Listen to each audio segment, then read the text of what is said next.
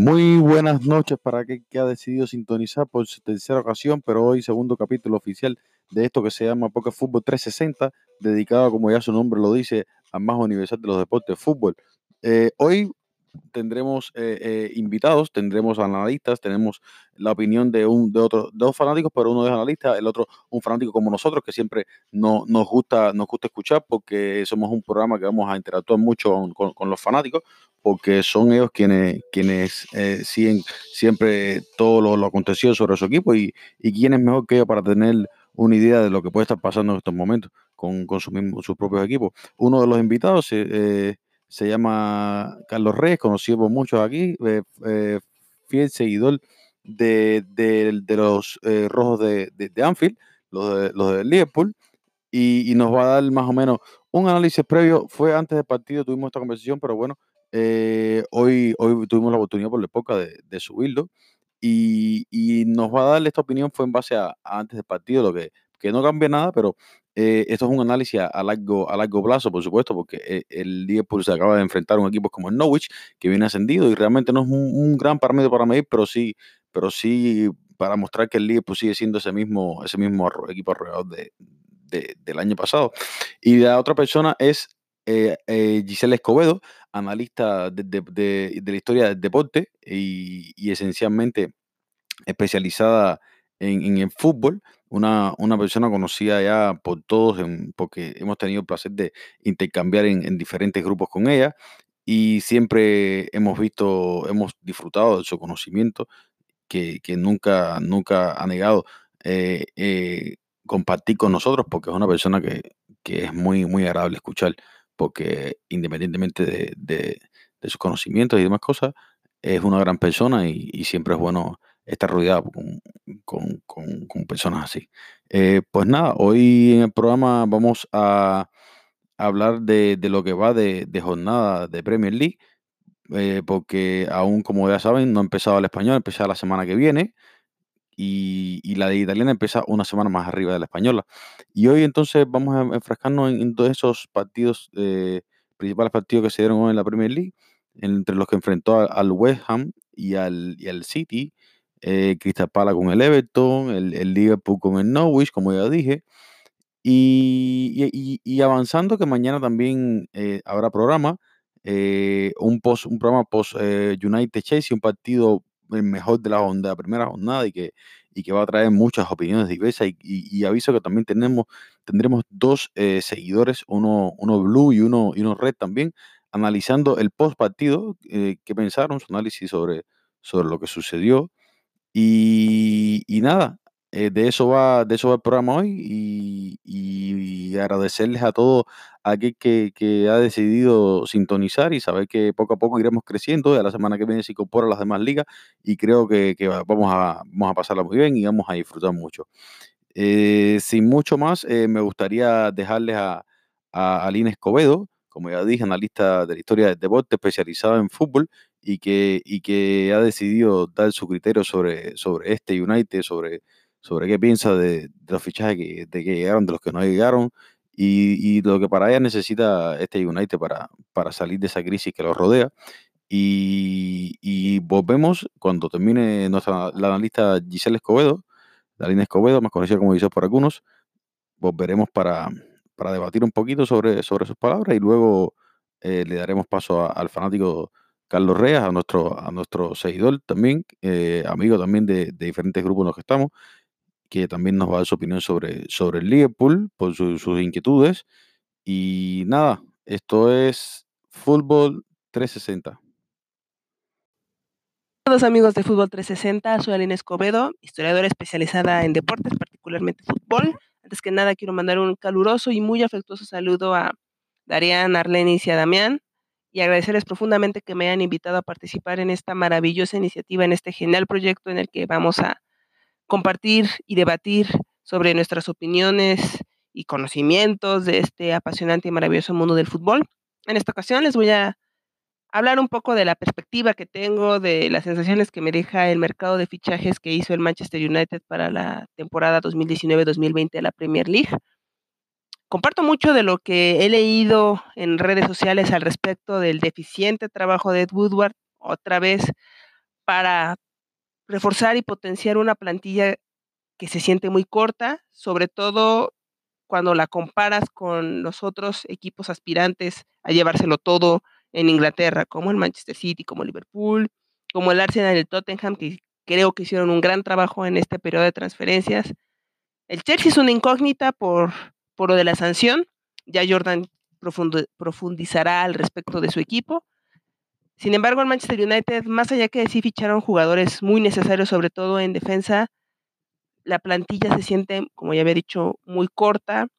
incluso se siente poco competitiva a nivel interno para que el equipo pueda aspirar a volver al lugar que alguna vez tuvo cuando estaba Sir Alex Ferguson en el banquillo. Obviamente, Aaron wan es un gran fichaje, es un lateral derecho que, era, que es muy necesario considerando la situación de esa posición en el equipo. Antonio Valencia es un gran trabajo cuando, cuando lo colocaron ahí, pero todos sabemos no, no era su posición natural y aún así el ecuatoriano hizo un gran trabajo. Sin embargo, cuando se buscó reforzar esa posición, ningún jugador dio el ancho. Mateo Darmian no fue lo que se esperaba y Diego Dalot, si bien era una apuesta a futuro, no terminó de, ser ese jugador para convencernos que él era el indicado para ser el dueño de esa banda. Algo que Aaron Wan ha demostrado que lo es en estos pocos partidos de pretemporada. Es un gran defensa, se incorpora bien al ataque y va a dar un diferente volumen de juego por ese sector, por ese costado, lo cual ya es un gran plus comparado a lo que fue la temporada pasada. También llegó Harry Maguire, que fue el último fichaje de los tres que hizo el Manchester United, un defensa central que urgía como el comer, después de ver las esperpénticas actuaciones de Smalling y de Young, de las constantes lesiones de Eric Bailey que no lo dejan ser, ni estar, ni competir y de Víctor Lindelof, que tras una temporada complicada en la que no se le vio de todo adaptado la temporada pasada, demostró que es un gran central y que seguramente con Harry Maguire van a formar una pareja de centrales de más respeto a lo que venía haciendo eh, es eh, lo que viene haciendo la saga del Manchester United. Creo que esto también le va a dar tranquilidad a David De Gea para que pueda enfocarse a recuperar el nivel que ya había demostrado y que la temporada pasada perdió. Entonces, en ese aspecto sí se hizo un trabajo correcto en reforzar una zona del campo que había sido nuestro talón de Aquiles. El otro refuerzo es tal vez un jugador más desconocido, es Daniel James, que viene del Swansea, un galés, que es de esos jugadores que, que no son tan conocidos porque jugaba en una división inferior y que me recuerda mucho fichajes que se hacía Alex Ferguson de jugadores británicos que tal vez no tenían tanto renombre, pero que resultaron ser muy buenos fichajes porque rendían muy bien cuando, cuando jugaban y cuando disputaban. Daniel James es un jugador que es muy veloz, es un jugador que tiene muchos sacrificios, es un jugador que, es, que se entrega mucho, es un jugador que incluso cuando se llegó a disputar la FA Cup contra el Manchester City demostró que podía estar físicamente a la par de Kyle Walker. Entonces es, es un jugador que tiene calidad y nivel de Premier League. Tal vez no sea el jugador que esperábamos, tal vez no sea el jugador que necesitábamos, pero seguramente va a aportar el problema es eso, es que el, que el Manchester United tiene una plantilla corta. Perdió un jugador que aportaba y que daba muchísimo, como Ander Herrera, que creo que va a ser una baja muy sensible. No reforzó la posición de 5, que era tal vez necesario tener un jugador ahí. Se habló de muchísimos jugadores, sin embargo, no llegó nadie. Si Paul Pogba se queda, no pide el, transfer request, vamos a ser excesivamente dependientes de lo que haga el francés. Entonces va a ser muy muy complicado, ya que si llega a faltar por Pogba, ya sea por rotación o por lesión, no sé quién sea el jugador capaz de dar un paso al frente para ser el generador de juego, para ser el lanzador, para ser ese jugador diferente. Al frente, la salida de Lukaku, más allá de todo lo que dejó que desear en los últimos tiempos el, el belga, no hay otro 9 nominal en la plantilla. Entonces, depender de Marshall, depender de Rashford, depender de, de Lingard, es una apuesta arriesgada porque no son jugadores que tengan unos números y unas cuotas goleadoras que impresionen a nadie. Ojalá Alexis, que creo que sería el gran fichaje, si Alexis se reencuentra con el jugador que ha demostrado que puede ser, va a ser un gran plus para este equipo. Sin embargo, el fichaje que yo quería no era en el campo. Yo el fichaje que deseaba y que esperaba es el de un director deportivo. Ed Woodward es maravilloso trayendo ingresos al equipo, llenando las arcas, haciendo que sea una gran marca, pero no es un gran director deportivo. No es David Gill, que desde que se fue lo, seguimos extrañando porque él junto con Sir Alex Ferguson lograban grandes fichajes y lograban que los jugadores que ellos deseaban llegar al equipo, esto no es el caso, ya van dos años en los que los entrenadores entregan una lista y, no llega lo que piden, entonces hay un, una deficiencia ahí que, que no se ha cubierto, que el equipo sigue resintiendo y que ojalá algún día se den cuenta que lo que se necesita en el Manchester United es un director deportivo de verdad, no Woodward, que el buen tío Ed sí lleva muy buenos patrocinadores que llevan con mucho dinero, pero que no que no logra armar un equipo que sea en verdad competitivo. Esperemos que Ole Gunnar Solskjaer logre amalgamar un buen equipo, encuentre un once tipo y que su apuesta por canteranos resulte. después de todo, las grandes generaciones de canteranos han ido de la mano de los grandes resultados del Manchester United. Esperemos que esta generación de Garner, de Chong, de Gómez, de Greenwood den un paso al frente ahora que, más, que es cuando más los necesitamos por la carencia que ya he mencionado de esta plantilla. Así que a ver qué depara esta Premier League que ya arranca mañana. Yo la verdad no soy muy optimista con respecto a mi equipo, pero espero me den una buena sorpresa y hagan que me trague todas estas palabras. Un saludo a todos y hasta la próxima.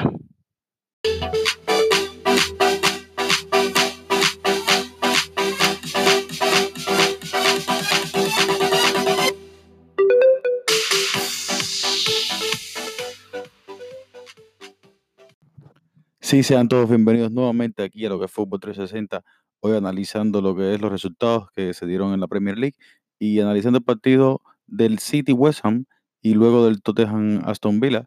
Eh, vamos a tratar de, ofrecer nuestro criterio aquí eh, referente a, lo que vimos. Luego de escuchar a, a Lina Escobedo, como, ya dije, especialista eh, en la historia del deporte y, y específicamente en lo que a fútbol se refiere, podemos entrar ya al tema de, de dos de los principales partidos que se dieron hoy en la Premier League, que fue el City West Ham y el Tottenham Aston Villa. Del City West Ham podemos decir que el City volvió a ser ese equipo asociativo que, que en todo momento muestra peligro y que, y que se muestra protagonista en cada partido que, en que enfrenta, siempre tratando de, de elaborar de la fútbol mediante el toque, la búsqueda, la, la explosión de su, de su extremo como es Sterling, como es el caso de, de, Mares, que es un jugador, aparte de, de rápido, un jugador no tan rápido como Sterling, pero un jugador quizás con,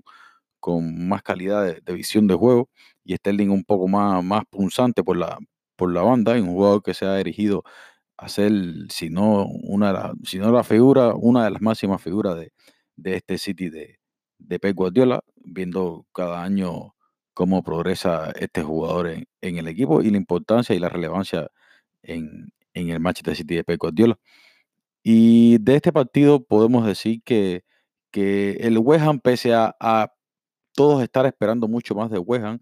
puedo decirles que hoy estaba viendo datos sobre, sobre los últimos cinco enfrentamientos entre, entre City y West. Y si no me equivoco, los últimos cuatro partidos, el City había goleado, bueno, los últimos cuatro partidos en el estadio, en, Londres, en el estadio de West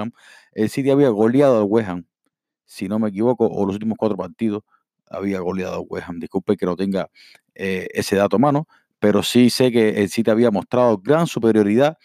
sobre el West Ham, goleándolo en cada uno de esos partidos, dos en la 2017, dos en el 2018. 4-0, marcadores de 5 0, de 4 1, o sea, demostrando la paternidad excesiva sobre, sobre West Ham año, año tras año. Yo de mi parte esperé un West Ham, incluso sabiendo este resultado, eh, estos resultados, ¿no? Mm, no creí que West Ham brindara tan poquito, porque West es un equipo que, que te pones a ver su plantilla y tiene jugadores capaces de brindar, de brindar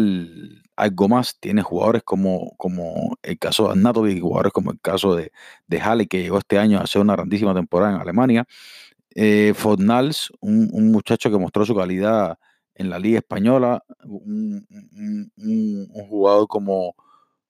como, como Felipe Anderson, que salió lesionado, pero otro jugador que también tiene mucha calidad y uno siempre espera hacer algo más. Pero bueno, fueron víctimas nuevamente de, esa, de esa defensa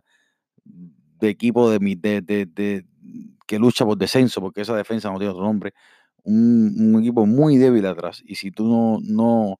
no eres capaz de mantener la pelota y para cómo tienes un- una defensa que es constantemente probada, por supuesto que ante un equipo como el City puede suceder estas cosas. Pero bueno, es la primera fecha y no nos, no nos animamos a, a decir como tal si West Ham valora el objetivo de, de por al menos meterse entre los seis o no, porque realmente tiene un equipo que creo que puede dar batalla. Le, eh, Sterling, como ya dije, se ha elegido un jugador que para mi entender no, no le encuentro explicación a que ese jugador no esté en el top 10 del- de los candidatos al Debes, porque fue un jugador que, que fue de los tres mejores de la Premier para no, para, vaya, porque realmente mejor sin dudas para, para todos, ¿no? Fue, fue Van Dijk, porque fue un jugador que al entrar al Liverpool le cambió la cara absolutamente esa defensa y dejó de ser ese equipo con efecto Popeye, Popeye en sentido fuerte para arriba, flaco para abajo, porque era un equipo que atacaba muy bien, pero defendía muy, muy, muy flojito. Y llegó para cambiarle la cara completamente a ese equipo y ahí se vieron los resultados. Perdieron por un punto una liga de noventa y tantos puntos que en cualquiera de las otras 20 premios lo hubieran ganado. Pero bueno, así, así de caprichoso, así de caprichoso es el destino. Y el City mantuvo, pese a la lesión de, de Sané, mantuvo un nivel alto, por supuesto, porque Sané es un jugador muy, muy fundamental eh, en lo que a, a- ataque, a llegada se refiere, ¿no? Un jugador muy, muy vertical que tiene muchos registros que brindarte. Pero fue capaz, eh, Guardiola, dejando en el banco a uno de sus mejores jugadores, como Bernardo Silva, fue otro de los, de los jugadores que mereció estar, en mi opinión, por, por todo lo desarrollado en, en la Premier League y luego ganar la, la UEFA Nation, mereció ampliamente estar en el top 10 del DBS. Pero bueno, eh, cada cual tiene su pensar, tal vez lo- los demás no pensaban así o los que tenían el, eh, eh, el criterio estaban evaluando de alguna manera que por aquí no, no tenemos el conocimiento. Por el Tottenham Aston, el Tottenham Aston de momento parecía ser aquel Tottenham que, que no resolvía, no resolvía con un equipo muy bueno, muy bueno y no resolvía. Vimos cómo se adelantaron. Eh, era un Tottenham dormido con, con la ausencia de la, de la, de la formación principal de, de Eriksen.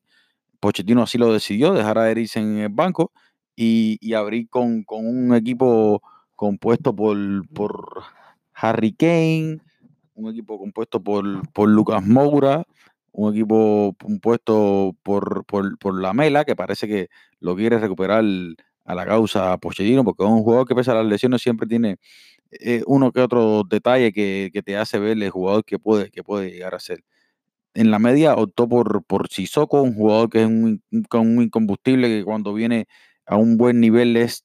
sumamente, sumamente difícil pararlo. Un jugador que es un trabajador y, y- y se suma al ataque también. Y en la media contó también con, con Harry Wings, uno de sus máximos escuderos. Tiene, tiene una fe inquebrantable en este muchacho Pochettino, siempre apostando por, por, por la juventud. Y en este caso la de, la de Harry Wings, que creo que este año definitivamente va a terminar de consolidarse ahí en esa posición. Y el, y el- y- el que para mí, lo dije en el, en el programa pasado, va a ser el jugador revelación de- del campeonato, Tanguy Ndombele, un jugadorazo, jugadorazo en toda la extensión de la palabra. Hoy, hoy, hoy no hizo más que mostrar la versatilidad de la que, de la que hablamos en el, en el programa anterior, demostrando que fue un acierto total absoluto de Tottenham incorporar a, incorporar a este jugador a la media, sabiendo también que no se sabe qué va a pasar con Eriksen. Eso será, sería una baja sensible a la media, que a pesar de Ndombele no tener registro ofensivo tan grande como tiene Eriksen, sí tiene esa más presencia en mediocampo, ese músculo que necesitan los equipos a veces para, para solventar esos ataques y cortar eh, eso- esos embates. Y sí, demostró, demostró el jugador, el jugador que, el jugador de la calidad top, top, un jugador que puede estar en cualquier en cualquier equipo de máxima calidad del mundo.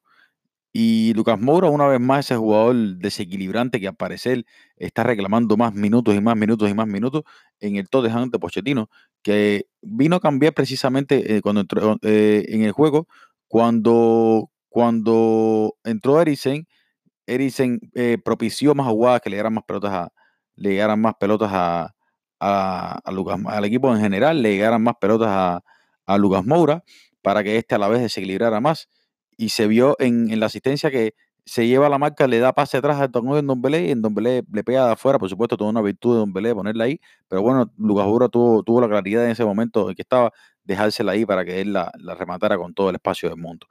Y Eriksen, por supuesto, fue, fue pieza, pieza clave para, para despertar a ese Tottenham que estaba dormido, que no se sabía eh, qué quería, no se sabía, un Harry Kane intentando, eh, pero nada, no, no se encontraba el espacio hasta que eh, se encontró el espacio. Con ese gol de Don Belé creo que se, se abrió el juego completamente y se soltó la, la fiera, la bestia, el huracán de los Spurs, el huracán de Londres, Harry Don Kane,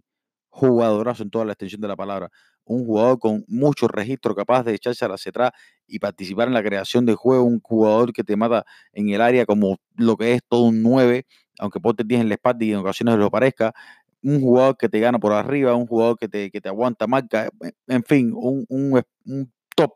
nivel top, un jugador, vaya, de una calidad inmesurable. Y lo que podemos decir de Aston Villa, que plantó cara, plantó cara con, con algunas, con algunas incorporaciones que hizo este año, como fue eh, con el ascenso, hizo incorporaciones como 13 como, como Wesley, y, tratarán de, de, pelear, de pelear, y si muestran esta cara, estoy seguro que si muestran esta cara en todo, ante todos los rivales que no tengan el nivel de Tottenham, creo que, que tienen muchas opciones de, de, quedarse, de quedarse en la Premier, ¿por qué no? Y hoy, luego de, de estos dos partidos que, que, pudimos ver, los que teníamos al alcance, eh, al terminar a, los, a eso de las 2-3 horas, jugó uno de sus últimos amistosos, ya cambiando ya de, de, de, de país, ¿no? Cambiando de, de, protagonistas de diferentes ligas. Pudimos ver a, a un Barcelona-Napoli. Un Barcelona-Napoli, un, un partido que empezó un poco, un poco dormido. Empezó un poco dormido, pero eh, cada uno mostrando, mostrando su, su, su, su máximo jugadores, sus jugadores de peligro. Y un partido que estuvo eh, en lo que a marcado se refiere, dormido hasta el minuto 48, cuando Luis Suárez, luego de una tecada con Manolas ahí, parece que Manolas despertó a, a, ese killer que, se, que es el, uruguayo Luis Suárez, que es un jugador que mientras más lo pincha, más, más, más la calidad saca. Bueno, en ocasiones, en otras ocasiones, como que se un poco la tuerca. Él es como venga es un jugador así temperamental que lo mismo te lo hace eh, increíblemente bien que de repente se le va la olla. Pero un jugador sin dudas histórico, se puede decir, Luis Suárez, por todo lo conseguido con la selección, con el Barcelona, por, por, vaya, por todo, por todo, por todo. Luis Suárez top, jugador top en la historia del fútbol mundial. Y sí, como, como, como acontecimiento, como como acontecimiento destacable, Griezmann anotó su primer, su primer gol con el, con el Fútbol Club Barcelona una jugada entre Aleñá, Jordi Alba quien lo asistió y él finalizó un gol que, se le estaba resistiendo y que, y que venía ya hace mucho tiempo, hace mucho tiempo buscando. Y por supuesto, otro jugador que para mí es un jugadorazo en toda la extensión de la palabra y que si se dedicara a, al 100% al fútbol y a ser un jugador serio, estaríamos fácilmente ante un candidato a balón de oro en, en los próximos años como, como lo es Dembélé, un jugador que lo tiene todo y todo lo que necesita el fútbol moderno, un jugador ah, eh, regateador, eh, encarador, un jugador que, eh, que es un jugador que constantemente está eliminando rivales, que en esto del fútbol moderno es sumamente importante eliminar rivales para así romperle el esquema de un, de, un equipo que se cierra por, por, momentos, ¿no? Y no estamos hablando del caso del Napoli hoy, porque el Napoli es un equipo que siempre muestra una cara una cara ofensiva, tanto en la etapa de, de, Sarri como en la etapa de Carlos Ancelotti, siempre tratando de buscar la, el protagonismo del partido, pero se vieron superados ante un Barcelona con un Luis Suárez eh, certerísimo como siempre y un Dembélé, como estábamos diciendo, capaz de romper las líneas y con las líneas los planteamientos de, los, de los directores técnicos. Un jugador que de mi encanto, me encanta ese, ese jugador y creo que Barcelona debería, debería retenerlo, pese a que todos sabemos que la idea de Barcelona es hacerse de Neymar. Yo creo que el PSG lo que está intentando es tratar de arrebatarle ese jugador y hacerlo junto con Mbappé, sus jugadores franquicias de la, de la, Liga Francesa, porque es francés y con una proyección inmensa. Creo que es tras lo que está el, PSG y por lo que Barcelona no, no ha cedido, porque Ben Dembélé es un jugador que sí puede ser eh,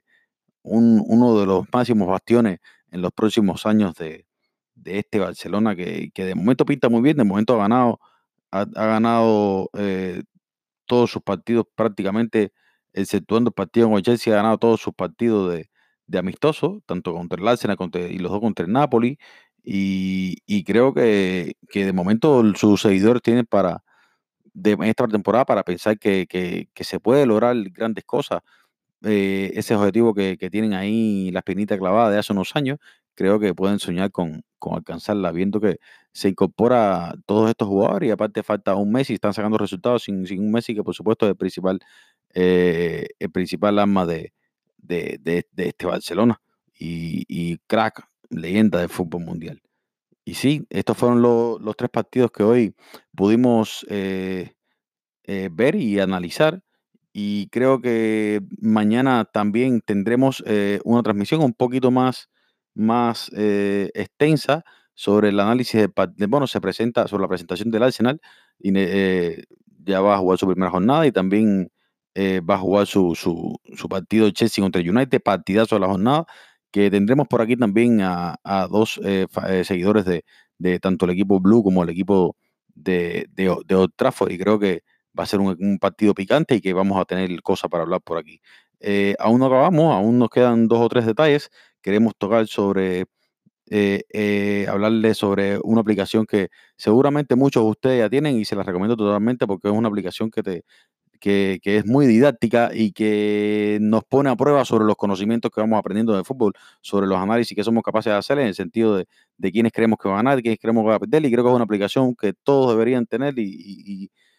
aún así practicarla, practicarla con ella y recomendarse a los amigos. La aplicación se llama Sport Crusades y es de las mejores aplicaciones para batallar que ahora mismo fantasy en el, en, el panorama de, de, deportivo. Sport Crusade, quédese conmigo y a regresar le, vamos a ofrecer las combinadas, los mejores partidos de, la, las próximas jornadas, que incluyen los partidos de la Premier League y la Liga Española. Vamos a hacer una combinada y ahí usted reta a sus amigos en Sport Crusade. Se lo recomendamos totalmente. Nosotros lo hacemos, a usted y, y luego veremos los resultados. Quédese con nosotros, volvemos ya.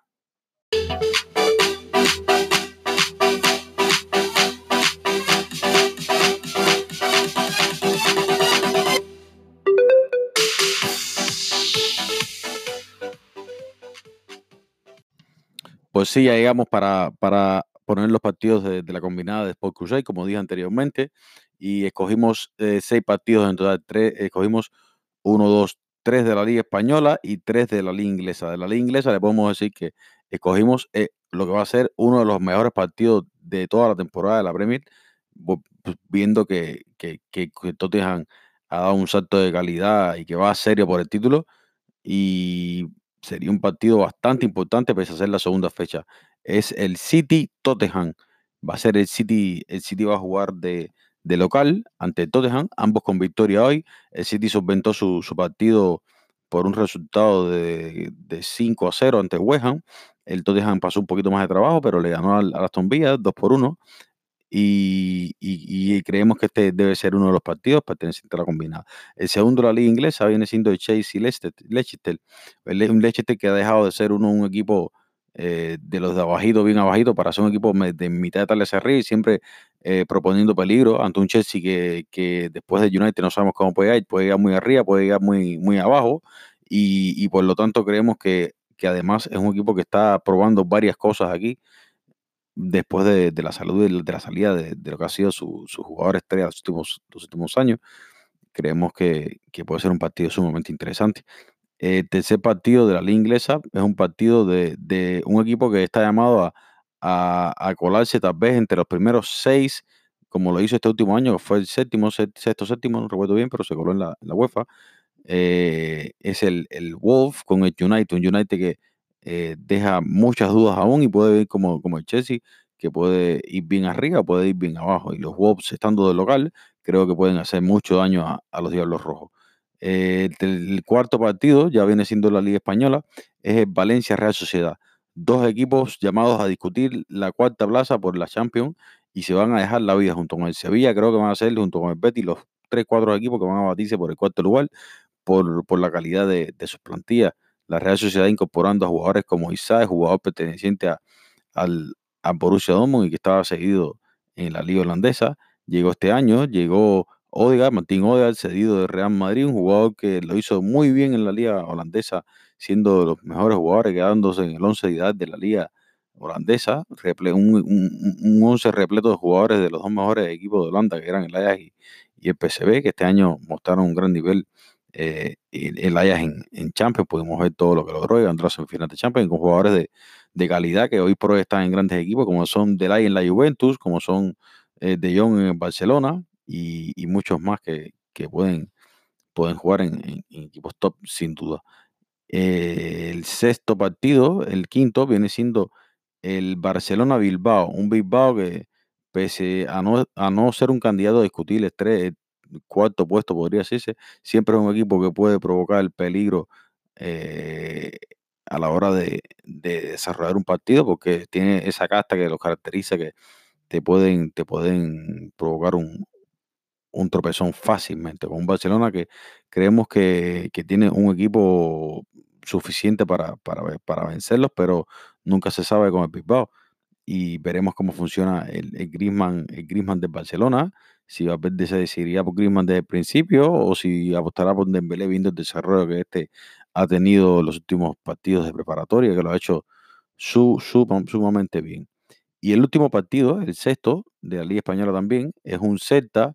un Celta Real Madrid. El Celta a, priori no creo que sea uno de los candidatos igual a estar entre los seis primeros, pero es el primer partido de Real Madrid, es el primer partido donde todo vale, ya empieza a contar, nos olvidamos de la pretemporada y entramos a lo que al Solomilla, lo que realmente importa, ya con un Madrid que no se sabe si tendrá a Neymar ya incorporado, si los rumores serán ciertos, serán falsos, si Florentino se decidirá por fin a traer dos, dos mediocampistas que tanto necesita el Real Madrid si llegará Van de Beek luego de, jugar eh, la vuelta eliminatoria del acceso a, Champions. Hoy que el Ajax tuvo un partido, ganó 5-0, Van de Beek nuevamente por segundo partido consecutivo de la Eredivisie anotó un gol y dio una asistencia. Un jugador con, mucha llegada, cosa de la que adolece en mediocampo madridista, que no, no está produciendo en estos momentos muchas asistencias, muchos goles, por lo tanto, si los delanteros no funcionan, en medio no estaba, no estaba haciendo eh, participativo en este, en este Madrid, que, siempre ha sido un equipo caracterizado por ser el protagonista de, la ofensiva de los partidos. Y sí, el Z Real Madrid es, el, último partido que completa la, combinada de Sport Crusade. Y vuelvo a repetir los seis juegos para, para que usted ya esté pendiente y sepa con quién va. City, Tottenham, Chelsea, Leicester, Wolves United, Barcelona, Bilbao, Valencia, Real Sociedad y Celta Real Madrid. Ahí lo tiene, puede decidir usted si da gol de ventaja, si no, si pide gol de ventaja, si va parejo. Todo, todo lo que usted desee está en Sport Crusade.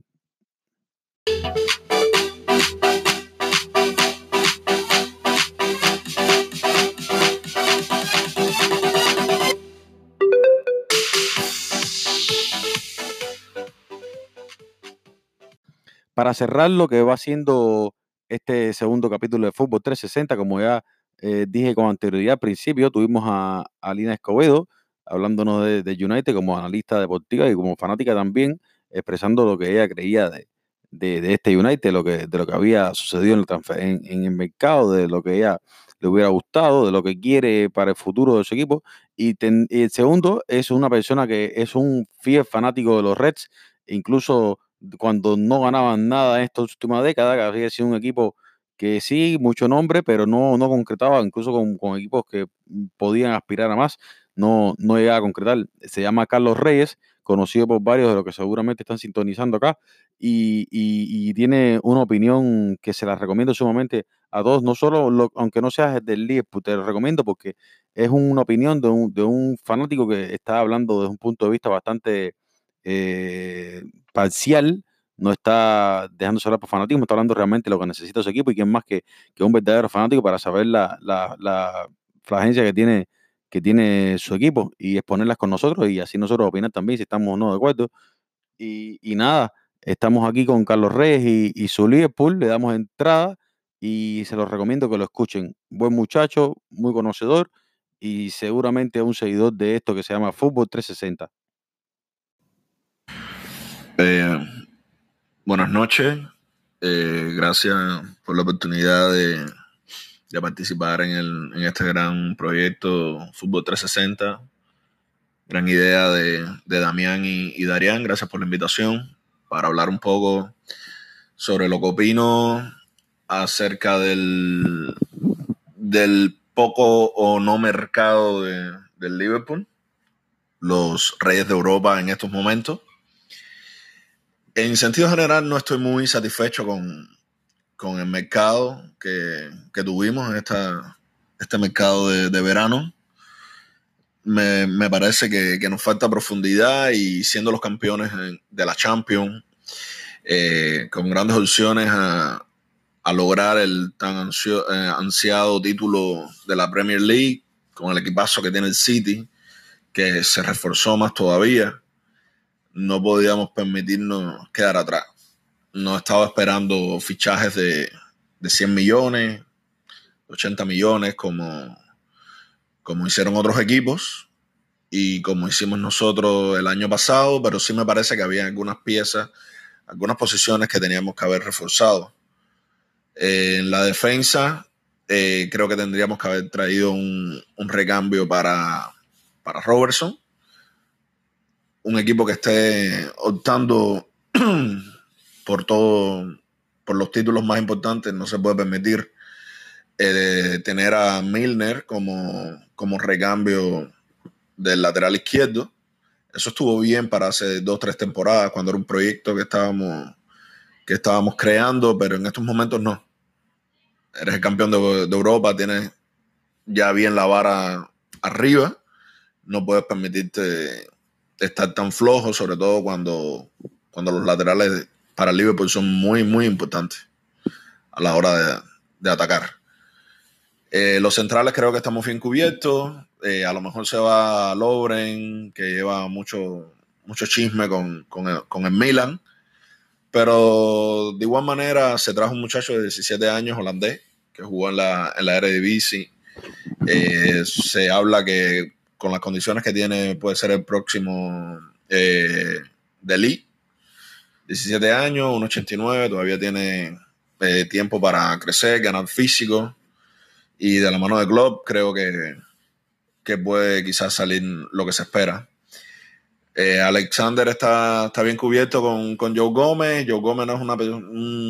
una persona que un jugador que, resalte mucho, ni ofensiva ni defensivamente, pero bueno, hace, hace trabajo. Y Quijana Hoever, un muchacho que se trajo, otro holandés más que se trajo el año pasado, eh, ha lucido bien en la pretemporada, fue campeón europeo sub-17 con Holanda. Eh, y creo que se le puede dar la oportunidad y Claude le encanta trabajar con, los jóvenes. En el mediocampo es donde más descontento estoy porque no tenemos un, no tenemos un mediocampista ofensivo realmente creador que, que, genera muchas ocasiones de goles, que, que asista. Eh, tenemos muchos mediocampistas así, eh, laboriosos, que meten la pierna. Quizás Keita sea lo más parecido a, lo que, a lo que necesitamos, pero está sufriendo mucho con las lesiones y, y realmente no podemos depender de eso